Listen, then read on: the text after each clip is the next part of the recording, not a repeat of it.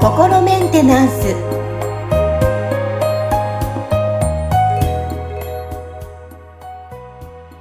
心メンテナンス本日もアシスタント三上恵と気候ヒーラーの吉村隆二です。はい吉村さん本日もよろしくお願いいたしますよろしくお願いします。はいさあ今日はですねえー、まあこの中でねやっぱりいろいろこの12年でだいぶライフスタイルとその生活スタイルも変わってきたと思うんですけども今日のテーマは、えーまあ、これからの時代に必要なこと、まあ、大切なことなどを、えーテーマに取り上げていこうかなと思っております。はい。あのーどうですか？コロナ禍に変わ、ね、なって、ね、だんだん増えてきて、あの吉村さんご自身も、こう、自分自身との向き合い方とか、吉村さんは変わってないのかな？私はだいぶ変わったんですけども、ああ、そうなんですね。どんどんな風に変わったんですか？今までは、うーん、なんだろう、その、日々を、ただ生きてるわけじゃなかったんですけど、その日を毎日満足して楽しむっていうよりは、まあ、流れてるっていうイメージ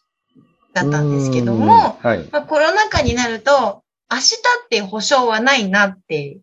っていう捉え方で、じゃあその日、この日一日何を楽しみながら、えー過ごそうかなっていうのに切り替わって、コロナ禍なんですけど、逆に毎日が楽しく生き生き過ごせたこの1、2年でしたね。まだ続いてますけど。うはい、そう、はい。だなんかだいぶ考え方と、あと自分自身もこう向き合う時間が増えた分、なんだろうね、過ごし方もだいぶ変わった気が私はするんですけども、はい。うんうん。吉村さんご自身は、あ今はね、こうやってオンラインでお仕事もできたりは、うん。うん、するかと思うんですけど、どうですか、はそうですね。あの、まあ、僕、もともとちょっとデブ症で、あの、引きこもりがちな方だったんで、そういう意味では、そのね、なんか、あの、ステイホームとか言われたら、あ、あ、うんそうなの？ステイホームでいいの？みたいな、なんか、逆に。逆にそのね、なんかこう外に出るように、なんか心がけなきゃな、みたいに思ってたところが、あなんだ、引きこもりがね、正当化されてしまったみたいな感じで、まあ、あのね、こう、なんだろうな、頑張んなきゃいけないな、みたいなところから、あ、楽してもいいな、みたいなところになったっていうところの違いはあるんですけど、もともと、そのね、なんか仕事のスタイルなんかも、その、言ってみたらオンラインの方が割合的には多かったんで、あんまりその、なんかこう、仕事自体がこう、その打撃を受けたみたいなこともなかったから、そこはその、まあ、幸いなことにね、なんか普通にこう、いいつも通り淡々と、こう仕事をしていく、あのね、ライフスタイルは変わらないっていうところではあったんですけど、ただ、ね、世の中自体がいろいろとこう、目まぐるしくなんか変化していくっていうか、なんかその、うん。周りがそのどんどんどんどん変わっていくっていうところを見て、あの、非常にその興味深かったというかね、その、こう、えー例えばその IT 化みたいな話とかっていうのも、僕はもともとその IT 系好きだったから、どんどんその、なんか自分のこう生活に取り入れて、こう、便利だなと思ってたんですけど、やっぱりそういうのって、なんかこう、あの、苦手とか怖いとかっていうので、こう、毛嫌いしてあんまりこうね、あの、ねこう、で、できればあんまり関わりたくないみたいな生き方をしてた人たちが、その、生活の中に取り入れざるを得ないみたいな状態になって、で、実際にそういう人たちがもうなんかそのね、切羽詰まったらちゃんとやるようになるみたいなところが、うん、結構あ面白いなって、なんかやっぱりね、その、こういらないじゃないかとか、こんなのなんか怖いからややだとかって言ってても、なんかそれを使わざるを得ない状態になれば使うようになるんだなみたいなところで、その、こうなんでしょうね、なんか制約があることで、その何か、その、こう、別の方向に何か大きな、その、なんかこう、発展が起きるみたいなことっていうのは、多分ね、なんかこう人類が歴史上ずっと繰り返してきたことなんじゃないかなって思うんですよね。そうですね ね、例えば、その日本とかも戦争で負けて焼け野原になっちゃいましたってなったから、なんか、よし、なんかここから頑張るぞみたいな感じで高度経済成長したりとかっていうことだったりとかね。だから、その、こう、まあ、世の中的になんか悪いことが起きても、そこからどう、じゃあ、それに対応して、あの、克服していくかとか、そっちの方が、ま、結構大事だし、まあ、もちろん、そのね、それで、あの、例えば災害だったりとか、今回のね、なんかコロナみたいなもので、その、なんだろうな、例えば、亡くなってしまった人たちとか、大切な人たちを亡くしてしまった人たちは、うん、あの、とてもそのね、なんか、あの、なんだろうな、あの、心を傷ついたりとかね、うん、あの気の毒なことはあったとは思うんですけど、ただ、なんかその、それだけじゃないっていうか、その、結局何か、こう、悪いことが起きたから、それをバネに何か新たな大きな飛躍を遂げるっていうことを僕らはずっとなんかね、あの、やってきてるやってきた。うん。はい。だからそういう意味では、その、今回のね、コロナとかも、まあそういういろんな、その、こう人間が直面しては克服していくいろんな事柄の、なんか一つで、なんか今後また、その、なんか、歴史の教科書にね、なんかこう、新たなページがこう、プラスされていくような話なのかなっていう捉え方をしてるんですけど。うん、確かにね、あの時はこんなにコロナってあったねっていうふうになっていくんでしょうね。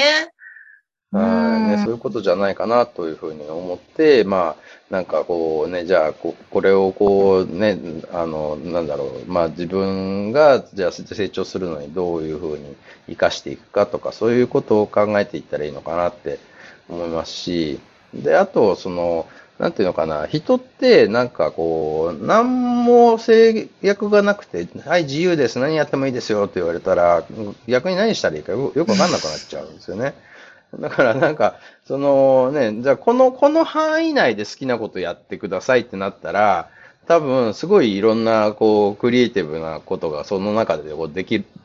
ていくんですよ。で、だからそういう意味では、その、なんかコロナっていうことですごいなんか制約がボーンってできたけど、その中でじゃあ何するかってなった時に、なんかものすごいいろんなものがこう生まれてきたから、あのね、なんかそういう意味では本当にその、なんか僕たちのその、こう意識みたいな、その集合意識全体が結構その、なんていうのかな、レベルアップしたんじゃないかなっていう感じも、してるんですよね。うん、確かにそうですね。で、こうね、うん、こう、この、ここまで今来たから、じゃあ次どうしよう、みんなでこうしようっていうのはね、うん、増えてきた気もしますよね。そうですね。あの、やっぱりこう、なんだろう、私自身はコロナ禍になって、まあコロナもね、もちろん最初の頃はどんなものなのかって不安だったんですけど、あとやっぱり、あの、過ごす中で人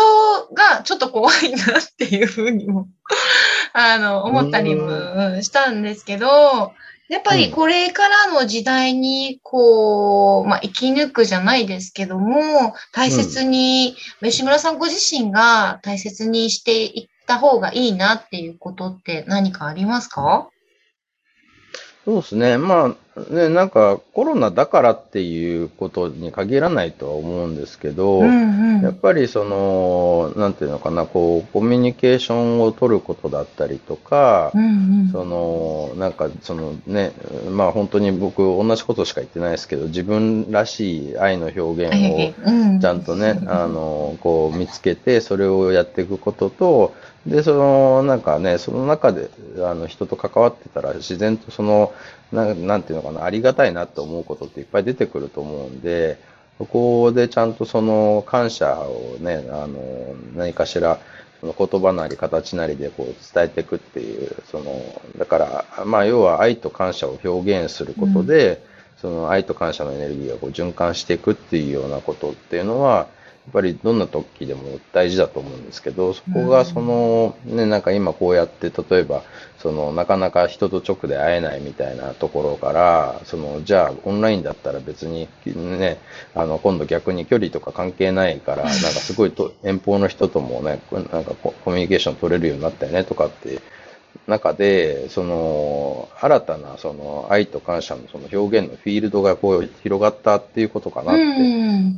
思うんですよね。そうですね。逆にね、うん遠く離れてる方でもコミュニケーション取れるし、ね、捉え方ですよね。確かに。そうですね。うんそうそう。あの、僕、あのね、そういうお芝居やってた頃、インプロっていう即興劇をその専門でやってたんですよ。インプロ、はい。インプロ、はい。あの、お客さんからお題をもらって、その場でこう、シーンを演じ始めるみたいなすで。ごい、う えーそれの、はい、なんかトレーニング方法っていうのがこう、いろいろあるんですけど、やっはいぱり。そのトレーニングって大体何かしらその制限をこうつけるんですよ。あの、で、そうすると、その、その制限の中で、こう、じゃあ何、